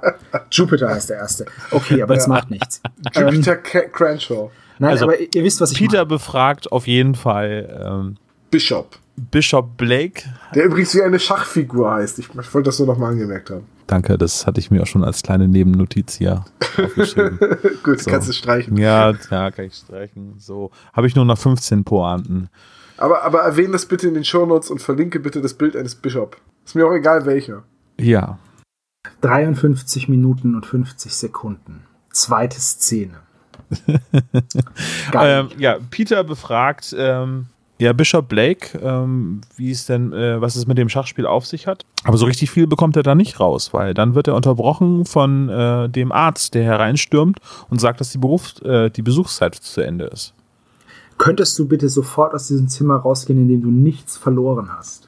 Ja, in diesem Krankenhaus darf man keine Leute besuchen. Richtig, man darf Nee, keine genau. Leute besuchen und vor allem nicht mit ihnen sprechen und man muss sofort wieder rausgehen. Ich finde dieses falsche Arzt-Klischee, was sich dann ja offenbart, als Peter rausgeht und dann von drinnen hört, wie der Mann Bishop Blake schüttelt und nach dem Schachspiel fragt. Ich finde das so, ehrlich gesagt ein bisschen abgedroschen. Jetzt gar nicht bei, nur bei den drei Fragezeichen, aber egal wo, Krimiserie, US-amerikanische äh, Sitcom, wie auch immer, du, du besorgst dir irgendwo im Krankenhaus einen rumhängenden Kittel, stülpst ihn über, zack, jeder nimmt dich sofort als Autoritätsperson und als Arzt wahr und du kommst im Krankenhaus sofort überall hin. Auch die Schwestern auf dem Flur wundern sich nicht, wer der fremde Arzt ist, der da auf einmal reinkommt. Aber Ja, das ist doch hat dieses Phänomen der, Kittel des an. weißen Kittels, genau, ja. Ja, da schau mal Das finde ich was so das- ein furchtbares für eine, Klischee. Für eine unpersönliche Sache ist im Krankenhaus. Übrigens gibt es da auch eine wunderschöne MacGyver-Folge, in der er in einem Krankenhaus ist und dann ausbrechen will irgendwie und dann sagt, jetzt so im Off, ne, hört man dann die Stimme von MacGyver, wenn er denkt, jetzt brauchte ich nur noch eine Verkleidung. Da hängt er sich dann so ein Arztkittel um über sein Holzfällerhemd und seine braune Hose und nimmt sich ein Stethoskop und hängt sich's um. Ja, so ungefähr stelle ich mir den Perfekt. Arzt auch vor bei den drei Fragezeichen. Ja, also so richtig schlecht. Dass er nicht noch So. eine Tarnhose anhatte, aber gut. ja Peter aber Peter, schlägt den falschen Arzt dann in die Flucht Genau, äh, ja. Hey, was machen Sie da? genau. und dann sagt er noch, ich, den schnapp ich mir. und rennt dann hinter dem Arzt her, schafft es aber nicht, ihn einzuholen. Der verliert dann seinen Kittel und springt dann von irgendeiner Feuerleiter und ist dann weg. Er rennt aufs Dach, warum auch immer, ne? Also der Fluchtweg wäre eigentlich ja der Weg nach draußen. Ja, aber das Dach ist von da wahrscheinlich schneller, weil äh, das die Krankenhauszimmer in so äh, in der Vorstellung sind ja sowieso immer im letzten oder vorletzten Stock von oben. Ja, Also- stimmt. Ja, Ja. auf jeden Fall schafft er es halt zu fliehen und dann stellt Peter auch wieder die, die unfassbar gute äh, Ermittlungsarbeit an und sagt dann, ja, guckt dann auf den Kittel und nimmt dann den Namen halt, ja, okay, der könnte so und so heißen, kommt aber erstmal gar nicht auf den Trichter, dass der Kittel geklaut ist. Ja, vor allem glaubt er ja im ersten Augenblick, oder soll man ja glauben, auch als Zuhörer, dass es halt Sam Ciccarelli war, der sich da als Arzt ausgibt. Genau, genau. Und damit sind wir dann auch schon bei Sam Ciccarelli. Das Weil- ist mein Lieblingsplot. Aber ganz ehrlich, das kann nicht gleichzeitig passieren. Weil, weil sonst müsste der Typ, der sich als Arzt ausgegeben haben, ja gleichzeitig im Krankenhaus und bei Sam Ciccarelli zu Hause Äh, sein. Richtig, das ist wohl richtig, aber ich gehe davon aus, dass er erst im Krankenhaus war, dann äh, zu Sam Ciccarelli rausfährt, die ja in Malibu wohnt. Und ähm, bis Bob in Malibu ist mit seinem kleinen gelben Käfer, schafft es eben auch dieser Typ, ähm, der ja vor Peter im Krankenhaus gewesen sein muss, sonst hätte er sich ja nicht diese ausgefuchste Verkleidung anlegen können. Ähm, und flitzt dann, haut dann ab mit seiner Karre. Peter schafft's nicht äh, und begibt sich dann, ich weiß nicht, zu Fuß oder mit dem Fahrrad, auf jeden Fall wieder zurück äh, auf den Schrottplatz. Währenddessen rast dieser verrückte Typ, Arzttyp, ähm, eben zu der Adresse, wo jetzt Bob ist. Und kommt da auch vor Bob an. Denn Bob klingelt, hat sich einen total klasse Plan ausgedacht. Er hat sich einen Strauß Blumen besorgt, weil er geht jetzt zu Sam Ciccarelli und ähm, klingelt. Es macht ein Mann auf. Er fragt ihn, äh, ja, sind Sie Sam Ciccarelli? Ja, ja, bin ich. Und dann fängt Bob an und erzählt ihm irgendwie was von Blumen und er kommt vom, vom Flower Power. Naja, äh, Bob sucht halt einen Vorwand, um, genau. äh, die, um da zu klingeln und bemerkt dann, merkt dann an, dass es ja wohl einen Einbruch gab und versucht so ins Haus zu kommen und der falsche Sam Ciccarelli lässt ihn ja auch erstmal rein und äh, warum auch immer. An der Tür erkennt er Einbruchsspuren, wird dann aber geöffnet, geht dann rein und äh, der, der vermeintliche Sam ist dann auch sehr ruhig und fragt Bob aus und ähm, was er denn macht und dann kommt Bob auch ganz schnell mit der Information ums Eck, dass er ja nicht nur Boote bei Flower Power äh, äh, San Francisco oder Rocky Beach ist, sondern oder Malibu ist, sondern auch Detektiv. Und gibt ihm dann die Karte, glaube ich, ne? Oder? Gibt er ihm die Karte oder sagt er nur, dass er Detektive sind? Das weiß ich jetzt er, gar nicht. Er sagt es nur. Sagt es nur. Okay. Äh, dann sagt er, oh, darf ich mir mal kurz die Terrasse anschauen? Ich glaube, ich habe da was entdeckt. Geht dann raus, entdeckt dann auch irgendwas. Ähm, ist dann ein kleines bisschen verstört, schickt vorher noch den vermeintlichen Sam äh, ein Glas Wasser holen. Ja, ich würde gerne was trinken äh, der Klassiker halt, und sagt dann, ach so, jetzt muss ich wieder gehen. Ich habe mich geirrt. Ich dachte, es sind Fußspuren, aber es war nur Blumenerde. Nee, nee, äh, ähm, Sam Ciccarelli oder der vermeintliche Sam Ciccarelli fragt Bob, ob er was zu trinken haben möchte. Das heißt, der hat sich eh schon von ihm so ein bisschen gelöst. Ja, ja, aber er sagt auch, er möchte mal raus auf den Balkon und gucken. Auf die Terrasse. Ja und, ja. und dann ist es so, dass dann stehen die beiden da und dann sagt Bob, ja, er muss jetzt wieder gehen. Und dann sagt dieser vermeintliche Sam, ist ein bisschen umständlich, immer vermeintlicher Sam zu sagen, aber kommen wir ja später drauf. Ähm, ja, sonst kriegt er ja Ärger, also, ne, sonst kriege ich Ärger mit meinem Boss. Und dann sagt der Sam äh, mit dem Boss von, von Flower Dealer. Und dann sagt Bob, ja, ja, mit dem Boss von, oder was Flower Power, sagt dann dieser vermeintliche Sam. Und äh, dann merkt Bob schon, dass er einen richtigen Bock geschossen hat, dass er irgendwie ertappt wurde. Und dann geht die fette Ninja-Action los. Ja, das kommt. Ja, und dann kommt aus dem Nichts, schreit jemand rum, ja, und es gibt einen Riesenkampf und dann sagt Pop, äh, ich gehe dann mal. Nee, das Beste ist stehen geblieben. Ich denke gar nicht dran. Und dann ja, genau. die Szene. Er sagt, das ist er sagt, wunderschön. Ich, ich gehe dann mal.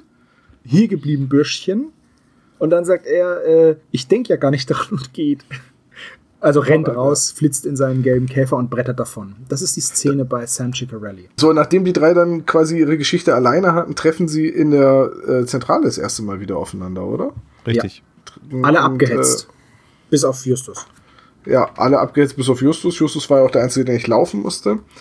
Äh, und Justus hatte dann, dann haben sie dann schon die Idee, äh, zurück zum, zum, zu Miss Cratchmer zu fahren wegen des Tagebuchs oder Richtig, genau. Die wollen das Tagebuch haben. Und durch das Tagebuch kommen sie dann auf die Idee mit, mit dem Schachspiel. Beziehungsweise Genau. mit, auf, auf Gregor Lansky.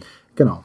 Da finden sie dann raus, dass Gregor Lansky eben dieser Schachspieler war, dieser Weltklasse-Schachspieler, der äh, sehr eine große Obsession für sein, für dieses Schachspiel hatte und gesagt hat immer, dass sein Leben davon abhängt. Was ich sehr schön finde, dass Scratchmer ja auch schon erwähnt hat, dass die Miss Hammondry ihr Mann untreu war und sich mit anderen Männern getroffen hat. Ja. Und dieser andere Mann, den sie getroffen hat, war halt ihr lange verschwundener Bruder. Richtig. Hui. ist ein- Das, Ja. das war irgendwie noch ganz schön, dass das da schon so ein bisschen äh, im Foreshadowing war. Ja, dann holen sie sich das Tagebuch und dann wird langsam offenbar, um was es da geht, warum dieses Schachspiel eventuell wichtig oh, sein oh, könnte. oh, oh, eine Sache möchte ich noch ansprechen. Als Justus in der Zentrale ist und Peter total abgehetzt ankommt, äh, sagt Justus etwas, was mich sehr an das Leben des Brian erinnert hat. So, alles in Ordnung, Peter, beruhig dich, setz dich, nimm dir erstmal einen Keks. Es tut mir leid, Reg. Oh, hört ihr das, Geschwister? Es tut ihm leid. Es tut ihm leid, dass er die fünfte Legion zu unserem amtlichen Hauptquartier geführt hat. Nun, alles in Ordnung, Brian. Setz dich, nimm dir einen Keks, mach es dir schön bequem. Du Arsch! Und dann gibt's gar keine Kekse, dann sind Ja. die alle. Justus hat wieder alle Kekse gegessen. Sad Story. Pummelchen. Und dann driftet ja die Geschichte oder entwickelt sich die Geschichte anders, als man eigentlich vermutet. Das finde ich sehr bemerkenswert, dass es eben nicht um einen Kunstschatz oder Diamanten, die unter dem Schachspiel sich befinden. Also das Klischee wird da überhaupt nicht bedient, sondern es entwickelt sich ja eigentlich dann danach irgendwie komplett in eine andere Richtung. Also auf jeden Fall, als ich die Folge zum ersten Mal gehört habe, mittlerweile habe ich sie jetzt so zwei, drei Mal gehört, ähm, geht die Geschichte von da an ja dann komplett andere Wege als, als die typischen äh, klischeebehafteten. Und das ist auch sehr schön. Also es ist ausnahmsweise mal wieder eine Spionagegeschichte. Das kommt jetzt bei den drei Fragezeichen nicht so häufig vor. Und wenn es vorkommt, dann meistens nicht so subtil oder so dezent angedeutet, sondern mehr so mit dem Vorschlaghammer. Ich erinnere da zum Beispiel ähm, an die Folge Skateboard. Genau, Skateboardfieber oder halt auch das mit den Atombomben auf Makatao. Und äh, Ja. Die, Todesinsel, genau, oder halt auch letztendlich auch in unsichtbarer Gegner. Da ist es auch ziemlich mit dem Brecheisen. Aber hier, das ist so eine schöne, subtile die, äh, Agentengeschichte. Und dann, dann entwickelt sich das so langsam, dass der Lansky halt äh, Agent für den KGB war. Sein Sohn versucht, die, die Schachspiel zu besorgen, um, um alle Beweise zu vernichten, damit der Ruf seines Vaters nicht zerstört wird.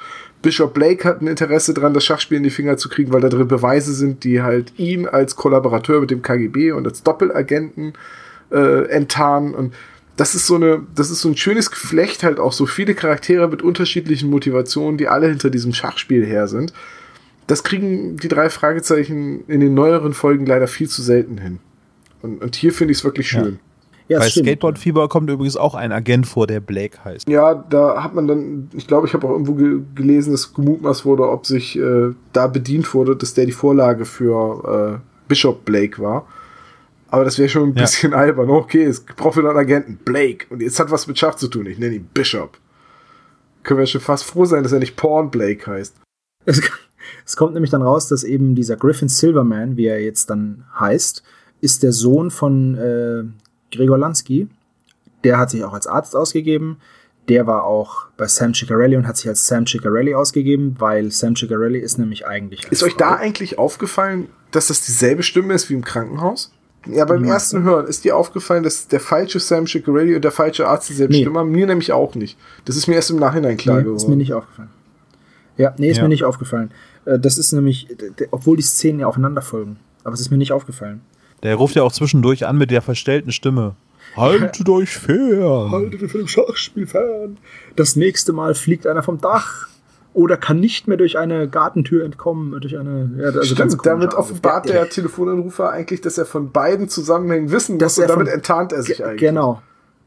Genau, aber ich habe das auch so gehört und dachte mir, so, also das nächste Mal fliegt einer vom Dach. Hä? Ich habe das nicht damit assoziiert, weil ich eben, ähm, weil Peter ja der Verfolger war und ich mir gedacht habe, ja, wenn einer jemanden vom Dach schmeißt, dann ist es ja wohl Peter, der den Angreifer vom Dach, den anderen vom Dach schmeißt, weil er ist ja in dem Moment der, der, Verfolger, der aktivere Part, während der andere ja nur Und es gab halt auch keinen Kampf Ja. oder keine Rangelei auf dem Dach. äh, eben, eben, da, das war halt nichts, was darauf hinweist, außer dass sie halt übers Dach fliehen. Oder beziehungsweise Ja. er übers Dach flieht. Ja, gut, egal. Ähm, also, dieser Griffin Silverman ist dann praktisch der, äh, der Aggressor, der Bösewicht, in Anführungszeichen, bis zu diesem Zeitpunkt, äh, mit Hasenscharte, mit vernähter Hasenscharte. Ja. Ja. Und eben wichtig, Sa äh, Sam Ciccarelli, dass es eben sich um eine Frau handelt, fand ich auch eine sehr, sehr, äh, sehr gute ähm, Art, irgendwie die drei Fragezeichen ins Boxern zu jagen. Du meinst, in die Irre zu führen. Soll die jetzt Boxern jagen? Boxern jagen heißt ja jemanden verängstigen. Sondern das ist ja, Nee. Bo ins Boxern jagen heißt jemanden verscheißern. Eure Ja, Boxern ja. scheinen eine andere Bedeutung zu haben als meine. Äh, egal. Falls Ja, ja. jemand die Antwort weiß, soll das in die Ich Kommentare ich's schreiben. gegoogelt. also es entwickelt sich halt diese, diese Spionengeschichte mit, mit, wo halt wirklich nicht klar ist, wer jetzt eigentlich der Bösewicht ist, weil es kommt dann so rüber, dass, wir, dass es äh, Gregor Lansky wäre, der seine, seine geliebten USA eben verrät, weil er die kommunistischen Ideen für so gut hält. Dann ist es aber auch wieder Griffin Silverman, der Sohn, der aus welchen Gründen auch immer versucht, irgendwie den, den Ruf von seinem Vater zu retten und am Ende ist dann, hat dann Bishop Blake auch noch Dreck am Stecken, weil er halt eben dieser Doppelagent ist. Und ähm, eigentlich wollen alle drei, also Gregor Lansky, Bishop Blake und Griffin Silverman wollen dasselbe, wissen es aber nicht voneinander. Also Gregor Lansky ist ja dann schon tot, aber Lansky und Blake ähm, wollen beide eigentlich nur ihre Ruhe. Und äh, der Lansky denkt halt, dass der Blake ihn jagt, weil er ja beim CIA ist. Und der Blake denkt, wenn ich dieses Schachspiel nicht bekomme, dann kann mich der Lansky ans Messer liefern. Und beide haben einfach nur Angst um ihre Existenz. Und würden sie das einfach vernichten, hätten sie beide Ruhe. Und das äh, überträgt sich dann noch, auch noch auf diesen Griffin Silverman, der ja der Sohn ist. Und der hat dann, fängt dann Beef mit Bischof Blake an. Auch wiederum wegen dieser Fotos, die dann halt in diesem Schachspiel versteckt sind, was sie dann finden im Kofferraum von dem Auto. Äh, weil sie nämlich drauf kommen, dass er ja gar keinen Schlüssel bei sich hatte irgendwie, ne? Nee, weil D Derek ruft an und sagt, da sitzt jemand im Auto und beobachtet euch und dann entdecken, sie- dann kapieren sie, dass das das Auto von Bishop Blake ist und ähm, dass man ja auch den, den Stock, mit dem er geht, nicht gefunden hat, also muss er den schon ins Auto gelegt haben. Also ist vielleicht auch schon das Schachspiel im Auto und so ist es dann ja auch. Siehe da, das Schachspiel, das jeder sucht, ist Und das war dann wieder der Moment, wo Justus gleich kapiert hat, was Sache ist, weil er ja dann schon wusste, dass Sam Ciccarelli bei der CIA gearbeitet hat, weil sie ja bei der Polizei angerufen hat und Bob beschreiben konnte. Also da muss man wirklich sagen, ähm, das Storytelling ist in der Folge wirklich ganz große Klasse und es greift alles so sinnvoll ineinander. Es sind halt, es sind halt für mich wirklich nur die Sache mit dem Pontiac und dem Cadillac und äh, dass der Typ halt äh, sich schneller als das Licht zwischen Krankenhaus und Sam Ciccarellis Wohnung äh, bewegt. Wobei halt auch nicht gesagt wird, äh, dass, ob das wirklich zeitgleich ist, just, äh, also Bobs und Peters Eintreffen oder ob das, äh, wenn da fünf, sechs Stunden zeitlich am selben Tag zwischenliegen, dann kann es natürlich sein. Es wirkt nur ein bisschen. Nee, nee, schnell. Bob, äh, äh, Bob und Peter kommen aber gleich, gleichzeitig, weil äh, da ist doch kein Schnitt. Ja, aber einer ne? von beiden könnte ja auch zwischenzeitlich schon woanders gewesen sein. Also Peter kommt direkt aus dem Krankenhaus, aber äh, Bob kann ja zwischendurch noch zu Hause gewesen sein, sie, sich umgezogen haben, wie auch immer. Ja, aber der kommt ja mega abgehetzt. Also ich glaube schon, dass er direkt hingefahren ist. Dann ist da vielleicht doch eine kleine Inkonsistenz. Ich habe jetzt gerade versucht, das ein bisschen zu vertuschen, aber, aber dieser detektivische Spürsinn von unserem zweiten Olaf, das ist. Das ist, das passiert, mir passiert das nicht. Ich hätte das Spiel sofort im Auto gefunden. Nein, Quatsch. Lieber André Marx, wir finden die Folge bisher ziemlich super. Also bitten Sie, diese Kritik zu entschuldigen. Ja, aber die wird ja wohl Bitte noch rufen. Sie Ihrem Anwalt an und sagen Sie ihm, dass wir es nicht so gemeint haben. Die Geschichte löst sich dann in dementsprechend, wir, haben, wir sind ja jetzt eigentlich durch Ja. mit der Story, weil die Geschichte die sich dann eben auflöst in genau das, was ich gerade gesagt habe. Blake, Lansky und Silverman wollen eigentlich dasselbe. Ähm, und wie ist das Schachspiel überhaupt zu Irene Hammondtree, ehemals Lansky, gekommen? Sie hat nämlich, Sie hat sie ihrem Bruder gestohlen. sie hat's ihrem Bruder am helllichten Tag waren die zusammen essen und er hat gesagt, pass bitte auf das Schachspiel auf, während ich auf Toilette gehe. Er kommt wieder und sie sagt, das ist weg. So geil. ne? Dann kam ein Mann rein, hat sich's geschnappt und ist rausgerannt. Ich habe nicht versucht, sie ihn verfolgen und niemand hier um ihn herum scheint uns scheint sich irgendwie darüber zu wundern. niemand wirkt irgendwie so, was ist hier gerade passiert? Äh, Also, nehmen wir mal an, da sitzt eine Frau alleine im Restaurant. Dann kommt jemand reingestürmt, schnappt sich etwas von ihrem Tisch, Handtasche, wie auch immer, äh, Schachspiel und rennt sofort wieder raus. Da wäre doch eine Heidenaufregung in dem Also Laden. zumindest irgendjemand hätte ihm was sagen So, die. Angestellten würden zum Tisch kommen, fragen, was passiert ist, ob man die Polizei rufen soll. Und er kommt vom Klo wieder, alles ist immer noch total entspannt. Sie sitzt da und sagt, du wirst nicht glauben, was gerade passiert ist. Da kam ein Typ rein, hat sich das Schachspiel, was du äh, immer mit dir rumtrickst, geschnappt und puff, weg war. Vor allem, man muss dazu sagen, er ist ja wirklich ein Agent. Er ist ja ein Spion. Und er glaubt halt tatsächlich die Geschichte vom unbekannten Dritten. Na, er glaubt halt, dass, Misch- dass Bishop Blake reingerannt Ja, natürlich. Er glaubt, dass es Bishop Blake war, aber trotzdem, trotzdem.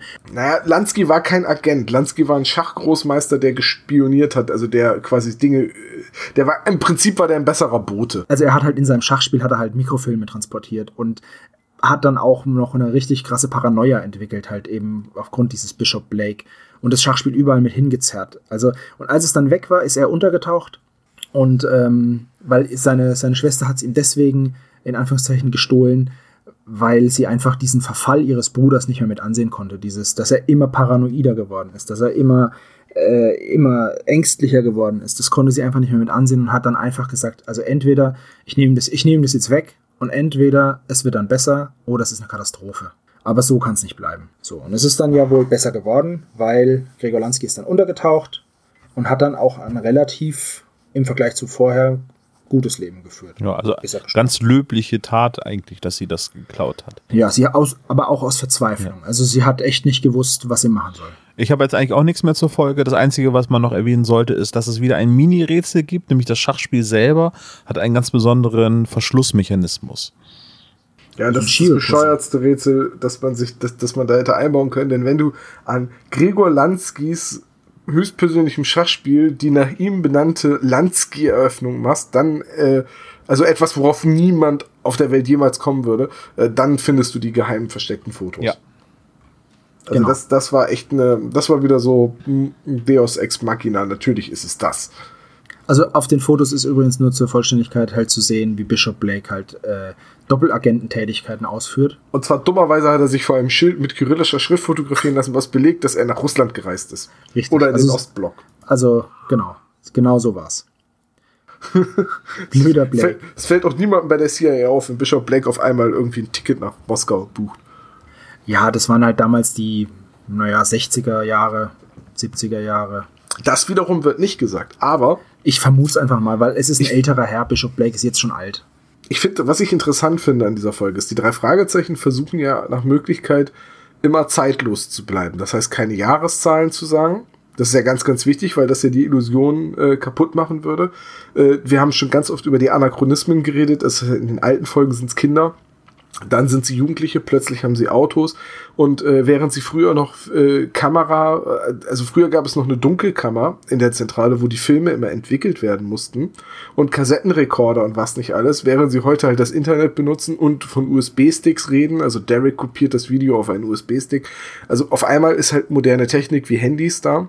Man, man versucht diese Einordnung grundsätzlich zu verhindern, während man im unsichtbaren Gegner noch von einem Spion einer geheimen bösen Macht redet, ist hier Bishop Blake Mitarbeiter der CIA und äh, Gregor Lansky spioniert ganz eindeutig für die Russen. Aber ich würde sagen, das liegt einfach daran, dass das, dass das genau so ein feststehendes Ding ist, ähm, wie dass es jetzt Handys gibt.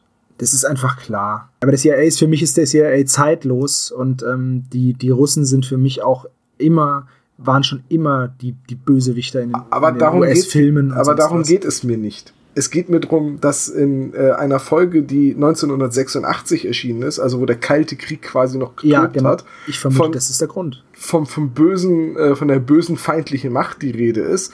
Und äh, während aber in, in einer Folge, die jetzt, wo der Kalte Krieg lange in der Vergangenheit liegt, offiziell, ähm, halt ganz eindeutig vom Russen geredet wird. Und damit lässt sich zumindest die Vorgeschichte von Griffin und von äh, Bishop Blake und so weiter halt alles ziemlich genau datieren. Weil es muss irgendwann vor 89 gewesen sein. Ja, aber ich vermute, es liegt einfach daran, dass du 1986 ähm, in den Zeiten oder in den Wirren des Kalten Krieges diese drei Fragezeichen ruckzuck als Propaganda und äh, äh, hättest abstempeln können, wenn sie sagen, ja, siehst du, und auch die, selbst die drei Fragezeichen werden jetzt politisch und schlagen auf die Russen ein. Äh, und deswegen sind sie da vage geblieben. Und heutzutage kannst du doch sagen, ja, das war damals so, da haben, da haben wir bei den Russen spioniert. Und es ist einfach, es ist einfach so lange vorbei, dass man einfach sagt, ja, naja, mein Gott, das ist jetzt schon so weit weg. Jetzt ist es auch egal. so, ich glaube, das warten ist wir noch ein bisschen, bis dann die drei Fragezeichen den, die Bundeslade finden. Folge 200. die drei Das Fragezeichen so und die. Bundeslade. Die Ähm, sind noch die Aufzeichnung von einem Dr. Jones. Jonas heißt er dann. Justus, ist das etwa dein Vater? Nein, mein Opa. Ja. Ich wollte gerade sagen, wie hieß denn noch Justus Vater mit Vornamen? Ich bin gerade irgendwie bei. Thomas und Martha, aber das waren die Eltern von Batman. Wird das nicht in, in das leere Grab Ja. gesagt? Ja, aber ich habe es jetzt einfach nicht auf dem, auf dem, auf der Ding.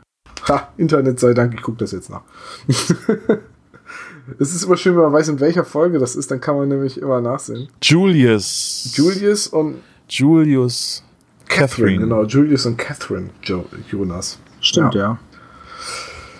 Ja, aber trotzdem, alles in allem, sehr schöne Folge. Ich glaube, ich habe auch in meinen Notizen nichts mehr. Ach genau. Ach doch, eine Sache muss ich noch anmerken. Diese Szene, in der Peter schlagartig so müde ist, dass er im Stehen ohnmächtig wird und deswegen Ja. keine zwei Sekunden warten kann und sich deswegen auf den Weg macht, nur um draußen überrumpelt zu werden, damit der Typ mit gezogener Waffe und Peter wieder in den Wohnwagen kommen kann. Das ist so großartig, die Szene. Und dann Deus Ex Ja, und Machina Bob, und Bob Hayat, sagt, ne? wartet. Ja, dann kommt Sam Chigarelli ums Eck mit, mit äh, brutaler Ninja-Action. Genau, ich wollte sie eigentlich als Deus Ex Ciccarelli benennen. Verdammt, das habe ich jetzt versaut. Ne? Jedenfalls Deus Ex Ciccarelli stürmt dann rein, haut ihn um, fesselt ihn mit Kabelbindern oder irgendwie so und äh, dann werden sie freuen. Klebeband ist es.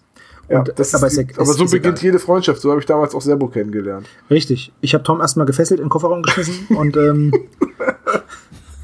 Und dann haben wir gewartet, bis das Stockholm-Syndrom greift und jetzt machen wir Podcasts zusammen. richtig, so war's.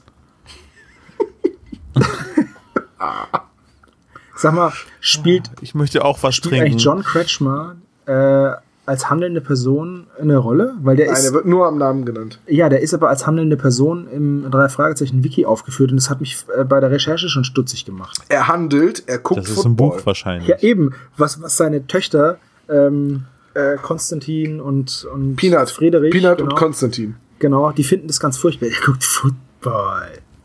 Das finden die ganz schlimm. Aber Aber wenigstens sagen sie Football und nicht wie in alten Folgen Fußball. ja, Das ist ja was anderes. Das Fußball ist ja noch ein anderes Das Thema. ist aber bei den drei Fragezeichen spielt Peter halt den absoluten Mädchensport, Fußball. naja, aber das ist ja zum Zeitpunkt, wo es eingeführt wird, dass Peter wirklich Fußball spielt, ist es, ist es wohl so, aber jetzt ist Fußball hat ja auch einen etwas höheren Stellenwert mittlerweile in den USA erlangt. Ja, ja, aber Peter ist halt jetzt auch, also er wäre vielleicht so der Typ für Baseball, aber er wäre jetzt halt einfach überhaupt nicht der Footballer. Der ist ja nicht so ein Kleiderschrank. Ja, vor allem ist Peter ja auch nicht so auf körperliche Konfrontationen aus. Also er findet es ja nicht so gut. Wobei das auch wieder. Peter ist vor allen Dingen auch ein guter Basketball. Stimmt, das kommt auch öfters vor. Manchmal ist es Basketball, manchmal ist es Fußball. Sport ist eine große Leidenschaft. Aber ihr seht Sport es, und Kelly. Ihr, ihr seht es aber auch so mit den, mit den Szenen, mit diesen Einzelhandelsszenen und dass man die Personen und die Szenen nicht hätte austauschen können, oder? Ich finde zum Beispiel, wenn Peter bei Sam Ciccarelli gewesen wäre, hätte das nicht so gut funktioniert. Nee, die, auch dieses Detektivische mit den, mit den Einbruchsspuren und dem Dreck und, und dieser schlechte Vorwand, das Haus zu betreten, das ist halt, das ist so eine Szene, die ist Andreas Fröhlich, also Bob, einfach auf den Leib geschrieben und Peter, der so der ganz Besorgte ist und dann doch jemandem hinterherlaufen muss, da hast du schon vollkommen recht. Die Szenen sind super ausgewählt für die einzelnen Charaktere. Da, da kann jeder in seinem Klischee, in der Vorstellung, die man eh schon von der Figur hat, einfach mal richtig glänzen. Ja, sehe ich nämlich genauso. Gut, okay. Wollen wir übergehen zum Klischee-Koeffizienten? Ja, wenn wir gerade schon bei Klischees Das ist eine gute Idee. dann lass uns doch mal den Klischee-Koeffizienten äh, berechnen. Okay, wie jedes Mal lesen wir ihn im Wechsel und äh, da die Frage, habt ihr ihn schon auf? Ach, vorbildlich. Es ist mir immer wirklich ein, ein innerer Reichsparteitag mit euch zu äh, podcasten.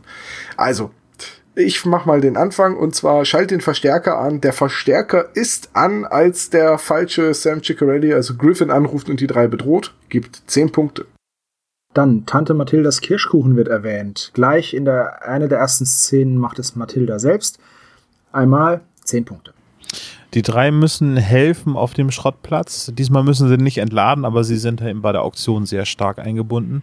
Dafür geben wir einmal 10 Punkte. Cotter hat so richtig, richtig schlechte Laune, als er die drei anruft und sagt, dass jemand, auf, des, auf dessen Beschreibung Bob sehr genau passen würde, eingebrochen hat, bei Sam Ciccarelli. Ähm, passt auch, gibt 10 Punkte. Dann ähm, ruft Peter natürlich den Schnapp ich mir einmal. Und das gibt auch nochmal 10 Punkte. Justus hat natürlich alles durchschaut am Ende, sagt aber nichts. Ähm, 25 Punkte einmal. Griffin, der Bösewicht, hat natürlich eine Waffe, als er mit Peter reinkommt, gibt 20 Punkte. Allerdings überwältigen sie ihn nicht selbst, deswegen gibt es dafür diesmal keine Punkte. Aber die Visitenkarte wird natürlich vorgelesen. Einmal ein Punkt. Und jetzt kommen wir zum äh, Streitpunkt, äh, wo wir uns uneinig waren. Geht es um einen Schatz, ein Erbe oder Diebesgut? Wir haben jetzt uns geeinigt auf ja, es geht um eine Art Schatz, nämlich die Fotos, äh, die etwas preisgeben. Dafür haben wir dann einmal 25 Punkte vergeben. Ja, und das macht dann summa summarum einen sehr niedrigen Klischee-Koeffizienten von 121. Und ich finde, das spiegelt eigentlich auch sehr gut die Einordnung dieser Folge wieder, denn es ist keine Klischee-Folge von den drei Fragezeichen, obwohl es jetzt eine von den neueren ist, die ja doch sehr wiederholende Motive meistens haben. Und ich glaube, das ist auch der Grund, warum uns dreien die Folge so gut gefallen hat, ne? Also ich finde, die neueren Folgen müssen sich alle so ein bisschen an ihr messen. Jetzt explizit in dieser einen Folge. Echt so gut Ja. findest du die? Naja, so ich sag mal, ab Folge 150 bin ich doch, glaube ich, mehr enttäuscht worden von den drei Fragezeichen, als äh, ich überrascht worden bin. Außer jetzt von dieser Folge. Die Folge danach, Straße des Grauens, finde ich auch noch ganz okay. Aber dann finde ich eigentlich den Durchschnitt eher schwächer als die Folgen. Ich muss mich ja mal outen, was so die Folgen zwischen 130 und 190 angeht. Da habe ich ganz große Bildungslücken. Ja, geht mir auch so. Viele weil- von denen besitze ich gar nicht. Ja, das geht mir auch so, weil ich die ja als MC haben will und es ist wirklich gar nicht so leicht, da dran zu kommen, wenn du die nicht sofort kaufst, wenn sie rauskommen. Das ist wirklich schwierig, deswegen habe ich da ein paar fehlen mir halt, ne? Aber die werde ich alle noch nach, äh, nachfuddeln, die kriege ich schon. Dann kann ich euch also demnächst jetzt richtig auf der Tasche liegen, wenn ich euch sage, dass wir jetzt nur noch die neuen Folgen Ja, wenn du besprechen. jetzt als nächstes dann zum Beispiel jetzt nämlich, wie heißt die 170? Straße des Todes? Straße des Grauens. Straße des Grauens. Tod, alles das gleiche. Ähm, wenn du die jetzt vorschlägst, dann muss ich mir die echt erst kaufen, weil die habe ich nicht. die habe ich, glaube ich, wirklich nicht. Ich muss gucken, ich weiß es nicht mal auswendig. Das sind, so, das sind so die Folgen so 2013, 2014 rum, so die Zeit, wo ich wirklich original Ja. keine drei Fragezeichen gehört habe. Es gab so ein paar Jahre. mein, mein Kassettenregal ist voll und ähm, deswegen muss ich die oben drauf stapeln und deswegen habe ich da nicht diesen chronologischen, diese chronologische Abfolge und deswegen weiß ich nicht, ob ich die habe und muss immer erst nachgucken, weil ich die Zahlen nicht vor Augen habe. Das ist so First Ja, World ja, Problem, ich habe ne? mir jetzt auch, ich habe mir jetzt auch noch zwei neue Kassettenregale von denen, die ich schon habe, gekauft, muss die aber noch aufhängen. Oh ja, und das ist so viel Arbeit, immer die Schrauben in die Wand zu drehen. Nein, das Problem ist, dass mein Zimmer, mein Zimmer, mein Manhole ist einfach voll getackert. Und Kann, kannst du es deswegen- bitte Man Cave nennen? Manhole ist was anderes. Ach, Man, ja, stimmt. mein Man Cave. Ja, wobei Manhole ist einfach nur ein, ein Abflussrohr, ein Gully, genau. Mein, mein Man Cave, natürlich. Ich markiere diese Folge als explicit Was auf du wieder denkst. iTunes. Manhole Cover. Ja, bitte entschuldigen Manhole Sie Cover das. ist keine Unterhose, sondern es ist ein Gullideckel. Nein, ist nicht wegen jetzt, wegen, wegen vorhin schon. Wir haben auch Neger gesagt. Nein, haben wir nicht. So. Das hast du jetzt gerade das erste Mal gesagt. Nein, ich hab's gesagt, dass äh, Nein, das Tim stimmt äh, und die Jungs Ach so, von das meinst du. TKKG, Ach so, ja, ja, ja. die sagen halt immer, ja, die sagen das halt einfach immer in den alten Folgen. Ist auch egal. Das Ich war habe aber, nur glaube ich, zitiert. in Ich der Doppelgänger, das- wo Peter ganz erstaunt ist, in Los Angeles einen Schwarzen zu sehen. Ja, äh, aber ich, Guck mal, ich würde einer beiden ist sagen- schwarz. Nein, echt, ein Schwarzer in Los Angeles. Äh, ich würde fast sagen, wir weichen schon wieder oder wir, wir Ja, schweifen ja, schon wieder wir extrem sind, ab. wir sind eigentlich mit der Folge durch. Ähm, ich glaube, das Fazit können wir uns dieses Mal sparen, weil das haben wir gerade schon gesagt, dass wir die Folge alle ganz, ganz toll finden. Klischee-Koeffizient haben wir ausgerechnet. Bleibt nur noch zu sagen, welche Folge wollen wir beim nächsten Mal besprechen. Und wir hatten ja schon angekündigt, dass unsere Hörerschaft abstimmen darf und wir jeweils eine Folge vorschlagen. Und dann würde ich euch jetzt einfach mal bitten, sagt mir doch, welche Folge schlagt ihr fürs nächste Mal vor? Olaf, welche hast du dir überlegt? Ich habe mir überlegt, ich möchte gerne im Bann des Voodoo besprechen. Oh, die Folge, in der fettes Brot vortaucht, äh, auftaucht. Ganz Vortauchen. genau. Ja. Vortauchen, ja. Vortauchen, Äh, ich genau. hätte gerne die Folge 91, Labyrinth der Götter. Die würde ich vorschlagen. Exzellente Wahl. Und mein Vorschlag ist Spuk im Hotel. Todesflug. Was, Spuk im Hotel? Spuk im Hotel, eine der Folgen, in denen Liste Kerk noch auftaucht, weil sie Justus und die anderen anheuert, in einem Hotel zu arbeiten, in dem, Oh, das ist aber Spoiler-Alarm jetzt gerade. und äh, in dem Peter dann den Gast spielt. Und ich liebe es, wie Peter den Gast spielt.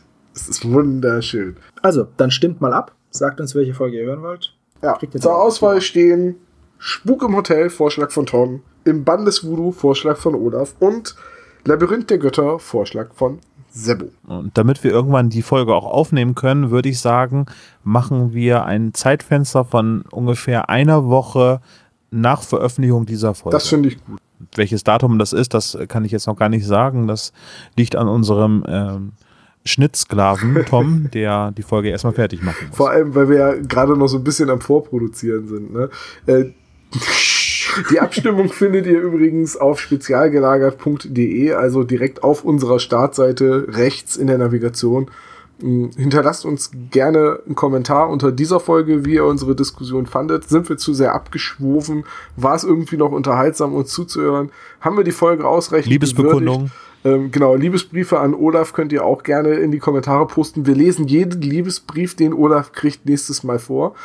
Und Ja, ich muss leider ent äh, euch enttäuschen, mein Herz gehört schon jemand anderem. Sebastian.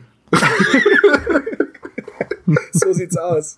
Zwei dumme Ihr seid auch eine Ja, Person, schon. oder? Also, Romans. Se- Sebastian und ich haben uns damals, als er mich entführt hat, so gleich so gut verstanden, weil wir halt gleich doof sind. Und Richtig. Das, äh, für, wir, wir sind so auf einer Wellenlänge doof. Und da lasst ihr mich jetzt explizit Ja, raus, richtig. oder wie? Du bist auch doof. Also, keine Angst. Aber du hast eine andere Wellenlänge.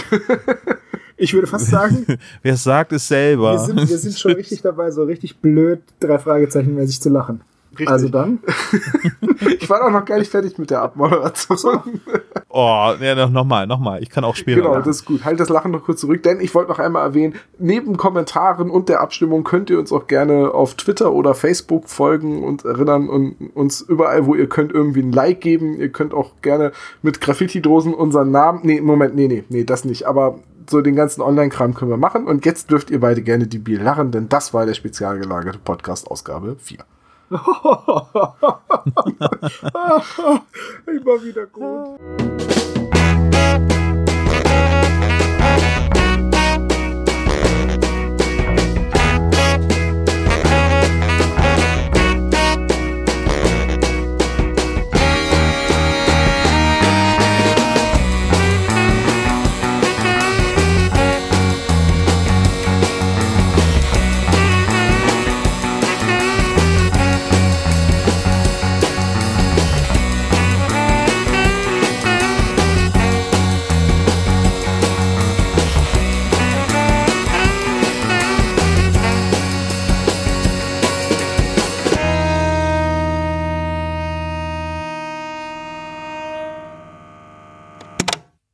Dieser Podcast ist ein reines Hobbyprojekt von drei Fans und steht in keiner Verbindung zu Europa oder Kosmos. Jegliche Namensrechte bleiben gewahrt. Wir bedanken uns bei der Band Tech Fu, dass wir ihren Song nicht kleinlich als unser Intro verwenden dürfen. Ihr findet Tech Fu unter www.techfu.de oder bei Soundcloud. Außerdem danken wir unserer Station Voice Heinz Kreienbaum. Ihr findet den spezial gelagerten Sonderpodcast unter spezialgelagert.de oder ihr folgt uns auf Facebook, Instagram oder Twitter, jeweils unter spezial gelagert.